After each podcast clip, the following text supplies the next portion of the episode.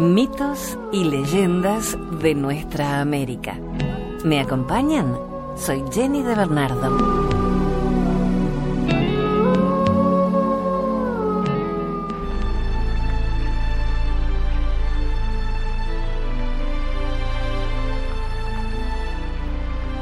Cuenta una leyenda que cuando la Tierra era todavía muy joven, un indio americano envió a sus siete hijos al bosque para que aprendieran a leer el viento. Ellos entraron en el bosque y anduvieron silenciosamente mientras escuchaban cada uno de los sonidos del viento.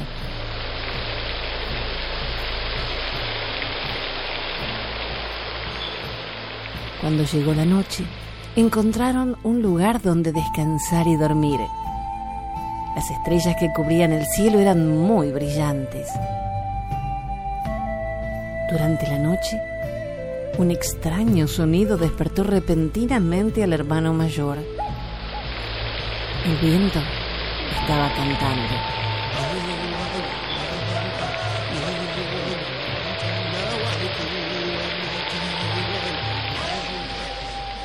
No podía entender la canción, pero al mirar las estrellas vio un reflejo brillante en las Pléyades. Se quedó muy sorprendido. Parecía que las estrellas brillaban siguiendo el ritmo de la canción del viento. Inmediatamente despertó a sus hermanos para que escucharan la canción del viento y le ayudaran a entenderla. Se tomaron de las manos y empezaron a bailar. La canción creció en intensidad y su baile se hizo más intenso. De repente, empezaron a elevarse hacia la estrella brillante, que era la más joven de las siete hermanas Pléyades. Ella se había enamorado del hermano más joven, Misar. Desde entonces, Misar y su amor alcanzado gracias a la canción del viento, pueden ser vistos por aquellos que gocen de buena vista en el mango del gran carro, el hogar de los siete hermanos.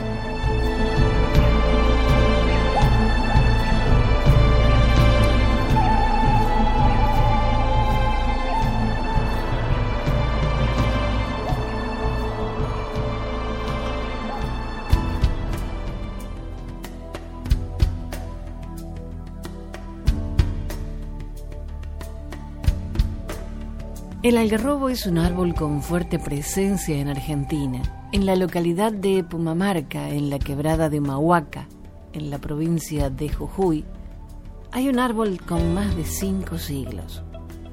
Bajo sus ramas en el siglo XVI, el cacique Viltipoco y otros jefes se conjuraron para resistir al español, conformando un ejército de 10.000 guerreros. Una de las estrategias urdidas por el cacique fue simular una conversión al cristianismo para acercarse al enemigo y estudiarlo antes de atacar. Y fue también allí, bajo ese árbol, que Viltipoco fue sorprendido mientras dormía, víctima de una traición. Así lo recuerda una placa al costado del tronco. Pero en el imaginario de las leyendas, el algarrobo puede vincularse con la vida y la fertilidad más que con la guerra. Este es el caso de la leyenda del algarrobo nacida en el norte argentino y recopilada por Leonor Lorda Perellón. Era en tiempo de los incas. Los quechuas adoraban con las principales honras a Viracocha, Señor Supremo del reino. También adoraban a Inti, a las estrellas, al trueno, a la tierra. Conocían a esta última con el nombre de Pachamama, que es como decir Madre Tierra. Y a ella acudían para pedir abundantes cosechas, la realización de una empresa, casa numerosa, protección para las enfermedades, para el granizo, para el viento helado, la niebla y para todo lo que podía ser causa de desgracia o sin sabor. Levantaban en su honor altares o monumentos a lo largo de los caminos. Los llamaban apachetas y consistían en una cantidad de piedras amontonadas una encima de la otra, formando un pequeño montículo. Allí se detenía el indio a orar, a encomendarse a la Pachamama cuando pasaba por el camino, al alejarse del lugar por tiempo indeterminado o simplemente cuando se dirigía al valle llevando sus animales a pastar. Para ponerse bajo la protección de la Pachamama, depositaba en la apacheta coca o cualquier alimento que tuviera en gran estima, seguro de conseguir el pedido hecho a la divinidad. Respetuoso de la tradición y de las costumbres, el pueblo quechua jamás había olvidado sus obligaciones hacia los dioses que regían sus vidas. Pero llegó un tiempo de gran abundancia en que los campos sembrados de maíz eran vergeles maravillosos, que daban copiosa cosecha. La tierra se prodigaba con exuberancia y la ociosidad fue apoderándose de ese pueblo laborioso, olvidando sus obligaciones, abandonó poco a poco el trabajo para dedicarse a la holganza y al vicio.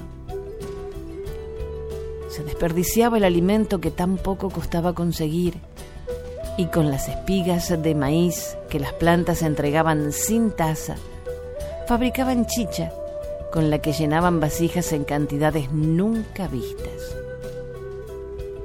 Fue una época sin precedentes.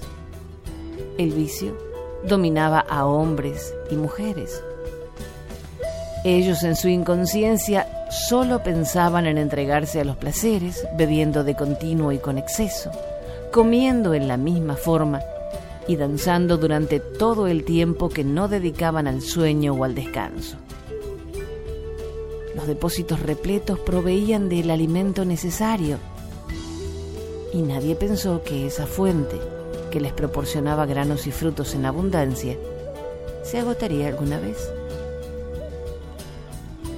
El desenfreno continuaba y nada había que llamar a ese pueblo a la reflexión y a la vida ordenada y normal.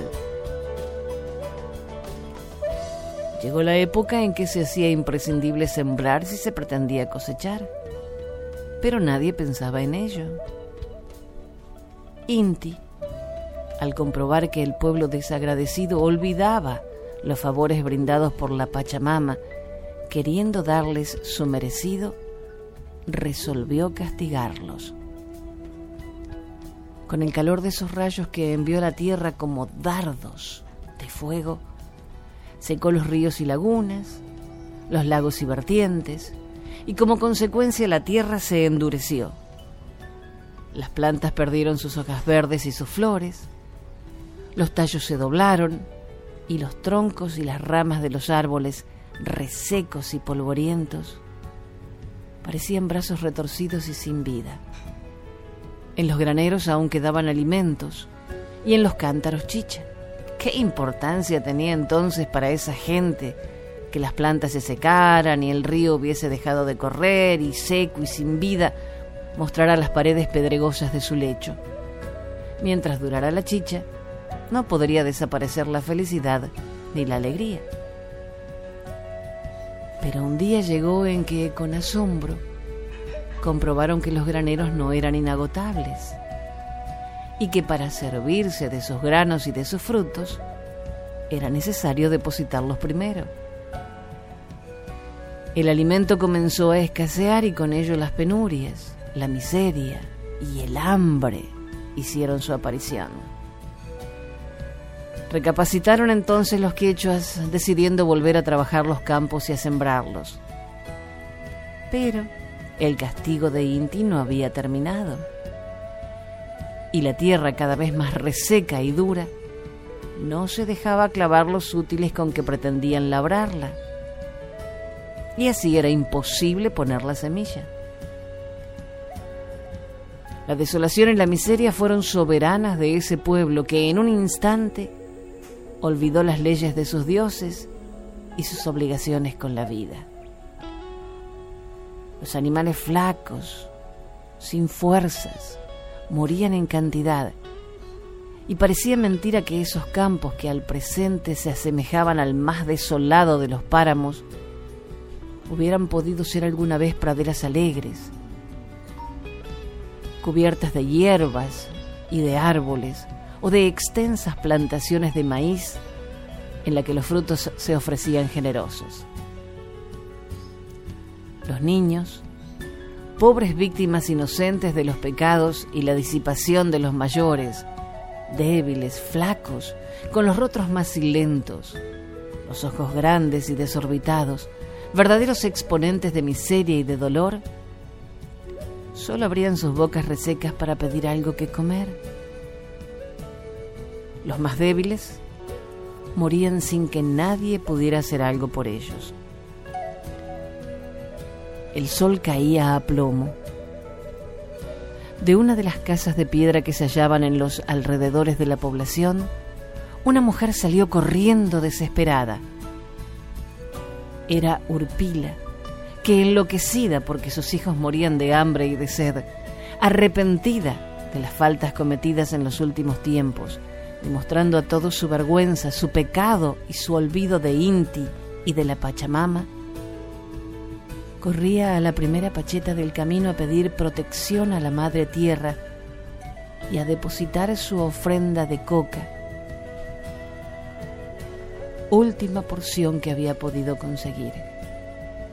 Llegó a la pacheta y casi sin fuerzas comenzó a implorar, Pachamama, Madre Tierra, cosilla, cosilla.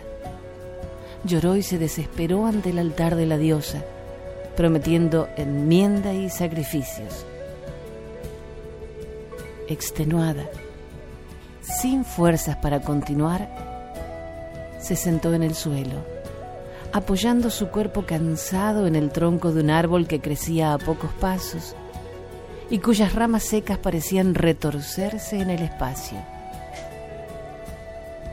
Tan grande era su fatiga, tanta su debilidad, que vencida bajó la cabeza y no tardó en quedarse profundamente dormida. Tuvo sueños felices. La Pachamama, valorando su arrepentimiento, llenó su alma de visiones de esperanza y acercándose a ella, con toda la grandeza que como diosa le concernía, le habló generosa. No te desesperes, mujer. El castigo ha dado sus frutos, y el pueblo arrepentido como tú misma de su ocio y desenfreno, retornará a su existencia anterior, que es la justa, la verdadera. La vida renacerá sobre la tierra que volverá a brindar sus frutos y su belleza. Cuando despiertes y antes de irte, Abre tus brazos y recibe las vainas que ha de regalarte este árbol. Que la coman tus hijos y los hijos de otras madres, que con ellas calmarán su hambre y apagarán su sed. Tu humildad y tu arrepentimiento han hecho posible este milagro que Inti realiza para ti. Cuando Urpila despertó creyó morir, tal era su decepción. El aspecto de la tierra en nada había variado y la visión había desaparecido. Se convenció de que su sueño había sido solo eso, un sueño. Pero, recapacitando, volvieron a su mente las palabras de la Pachamama y recordó al árbol. Levantó entonces sus ojos hacia las ramas que parecían secas. Y tal como la diosa lo anunciara, las vainas doradas se ofrecían a su desesperación como una esperanza de vida. Cambió en ese instante su estado de ánimo, dándole fuerzas extraordinarias. Se levantó ansiosa y cortó, cortó los frutos generosos hasta que entre sus brazos no cupieron más. Entonces corrió al pueblo hizo conocer la nueva y todos se lanzaron a buscar las milagrosas vainas color castaño, mientras ella repartía entre sus hijos el tesoro que encerraban sus brazos de madre y que le había concedido la Pachamama. el pueblo volvió a la vida y veneró desde entonces al árbol sagrado, que fue su salvación, y que a partir de ese día les brinda pan y bebida que ellos reciben como un don. Ese árbol venerado es el algarrobo, que tiene la virtud, además de las nombradas, de ser en tiempos de sequía el único alimento de los animales.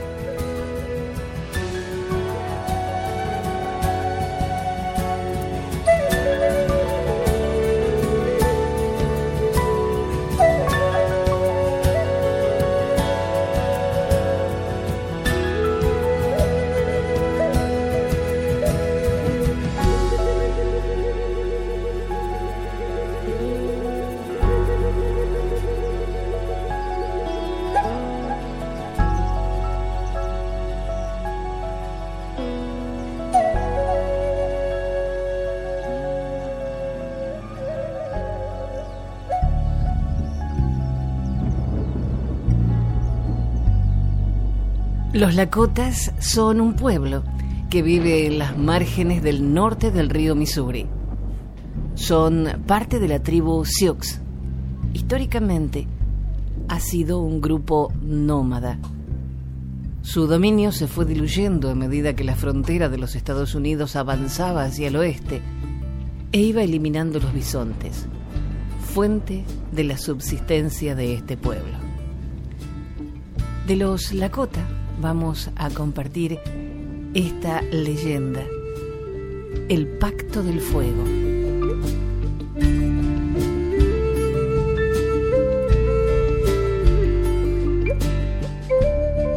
Cuando el mundo fue creado, el primer hombre y la primera mujer luchaban por sobrevivir y mantenerse calientes durante el primer invierno. El primer perro luchaba también en lo más crudo del invierno, el primer perro alumbró a sus crías. Cada noche se escondía entre la maleza del bosque y observaba durante largo rato el fuego que mantenía caliente el hogar del primer hombre y la primera mujer. El primer invierno fue duro, tan gélido que el primer perro no se atrevía a dejar a sus hijos para buscar comida con la que alimentar su propio vientre, temiendo que las crías muriesen congeladas en su ausencia. Se enrollaba alrededor suyo, pero el viento se hacía más y más glacial. Su estómago se contraía por el hambre y pronto se quedó sin leche el más pequeño de los cachorros falleció y el primer perro sintió como su propia vida se escapaba mientras luchaba por cuidar de los cachorros restantes. Temiendo por el destino de los otros, supo que su única opción era acercarse al fuego y pedir a la primera mujer y al primer hombre compartir su comida y el calor de su hogar. Lentamente se arrastró hacia el fuego y habló a la primera mujer, que estaba a punto de dar a luz. Soy madre, dijo el primer perro, y pronto tú serás madre también. Quiero que mis pequeños sobrevivan, igual que tú querrás que tu pequeño sobreviva también. Así que te propongo un pacto. El primer hombre y la primera mujer escucharon voy a morir. Toma a mis hijos, críalos y llámalos perros. Serán tus guardianes. Te avisarán del peligro, te mantendrán caliente, vigilarán tu tienda e incluso entregarán la vida por proteger la tuya y la de los tuyos.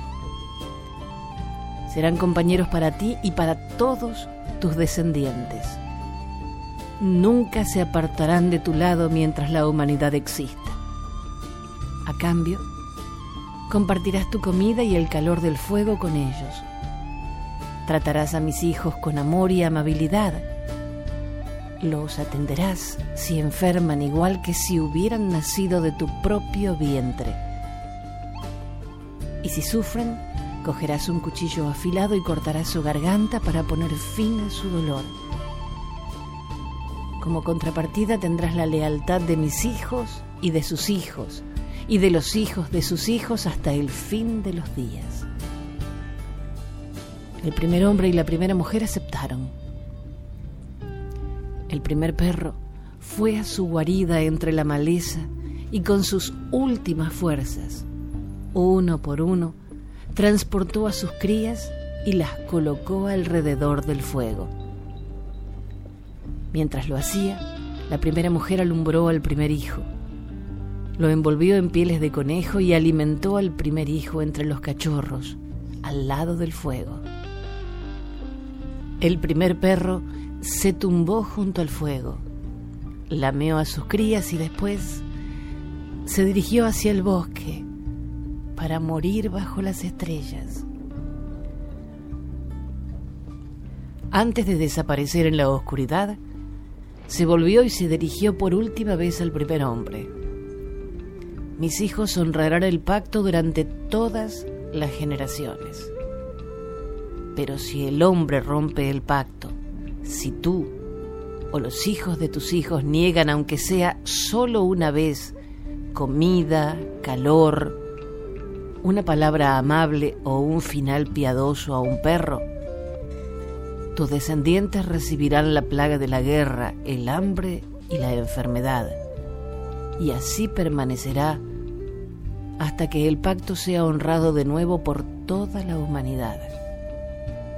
Con esto, el primer perro desapareció en la noche, retornando al espíritu del Creador.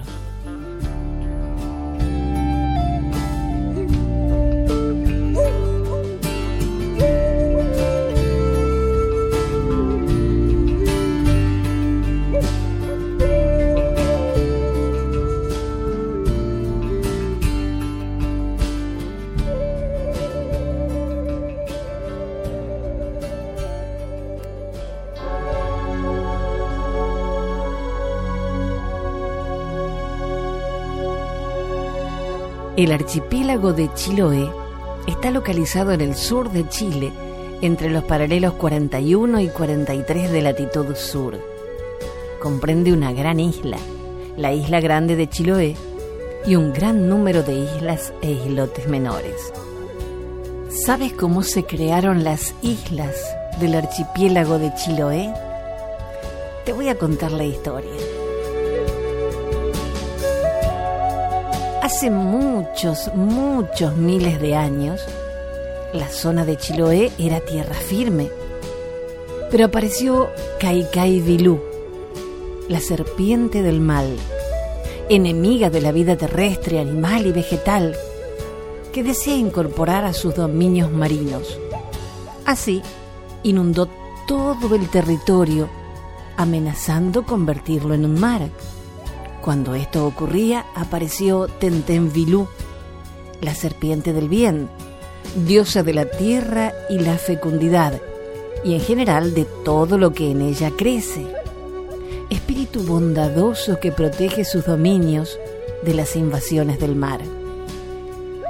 Esta ayudó a los chilotes a trepar a los cerros y a los que fueron atrapados los dotó del poder de las aves y peces para que no perecieran ahogados.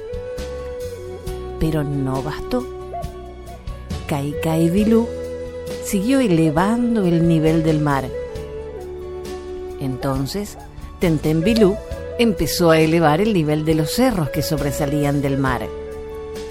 La lucha siguió por muchos años hasta el triunfo de Tentenbilú, dando por resultado que los valles quedaron sepultados bajo el mar y los cerros convertidos en bellas islas.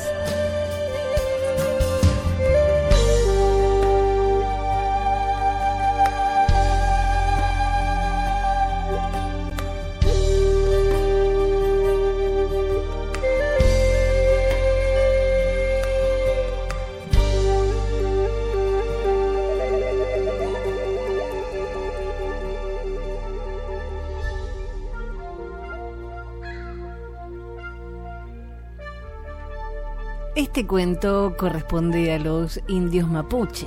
Es sobre las apuestas.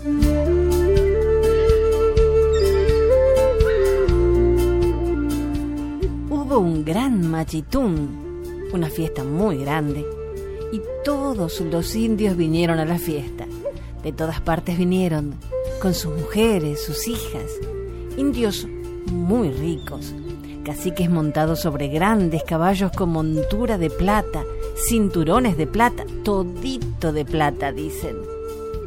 Vino también un indiecito pobre. Espero ganar plata. Dicen que dijo, mucho sé de apuestas. Así lo dijo.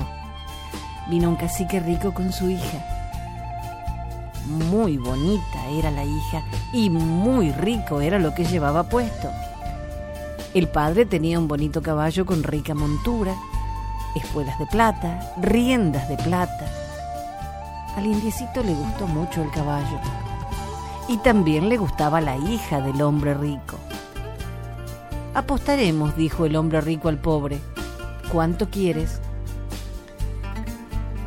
Yo no tengo nada, dijo el indio pobre, solo puedo apostar mi trabajo. Bueno, yo apuesto tres vacas con sus terneritos, dijo el indio rico. Diga la apuesta, pues, dijo el indiecito. Me convidó un amigo a comer en su casa.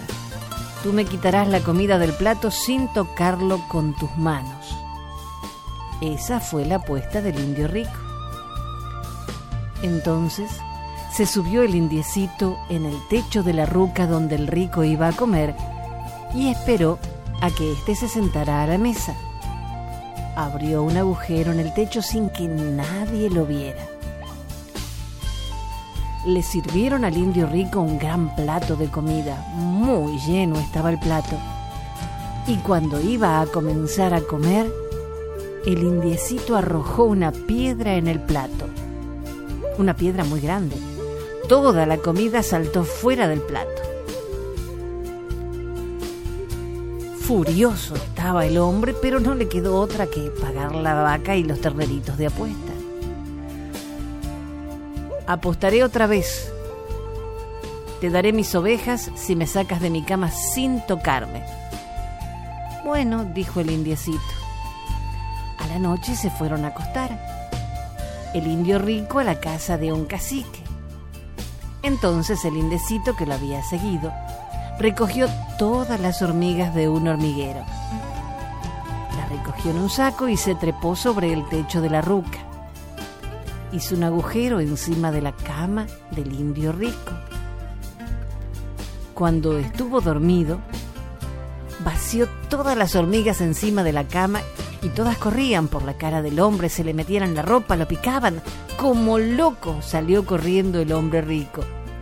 Entonces el indiecito saltó por el agujero y se llevó la cama.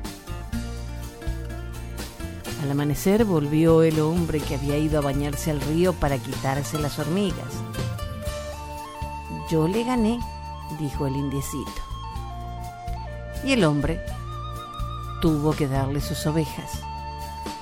Apostaré otra vez. Te daré mi caballo si consigues bajarme sin tocarme. Bueno, dijo el indiecito, yo lo haré. Salió el muchacho y fue a cortar quiscos. Son cardos, es una planta espinosa. Y después los amarró a la cola del caballo sin que el rico lo notara. Montó el hombre en su caballo y le clavó las espuelas de plata.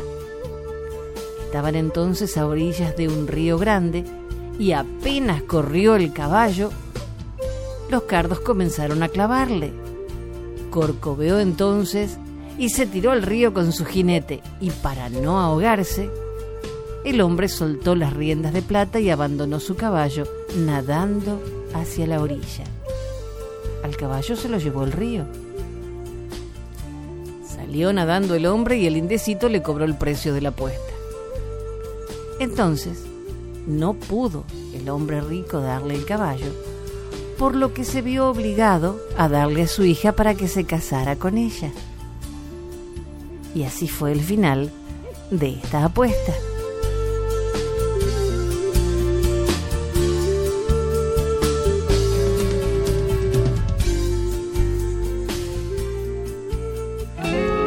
Hasta el próximo relato. Soy Jenny de Bernardo.